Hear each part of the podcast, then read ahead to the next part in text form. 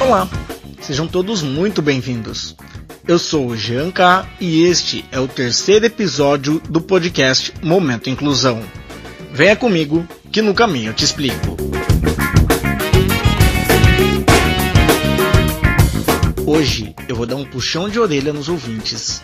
Se puderem compartilhar, ficarei muito feliz. Outro dia vi na internet um assunto que repercutiu bastante e saiu até noticiários na TV. Até onde vai o seu direito de controlar os passos de uma pessoa com deficiência, até onde podemos dizer o que ela vai ou não fazer ou aonde ela vai ou não dar os passos. A liberdade é um direito de todos. Basta ter independência e responsabilidade. Não podemos escolher aonde um deficiente visual, deficiente auditivo, um deficiente intelectual ou um deficiente físico vai. Todos temos direitos. O livre-arbítrio foi dado por Deus. Podemos escolher para onde vamos. Será que, pleno século 21, ainda temos que voltar às guerras por conta de uma palavra chamada liberdade? Eu espero que não. Já presenciamos muitas brigas por causa disso.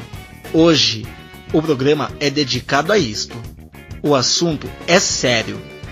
Bullying pela internet também são consideradas crimes, assim como agressão física, agressão verbal direta para alguém, brigas de escola, armamentos, o uso de entorpecentes.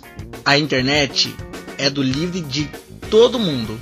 O uso dela vai de acordo com a necessidade de cada um e a responsabilidade de cada um também.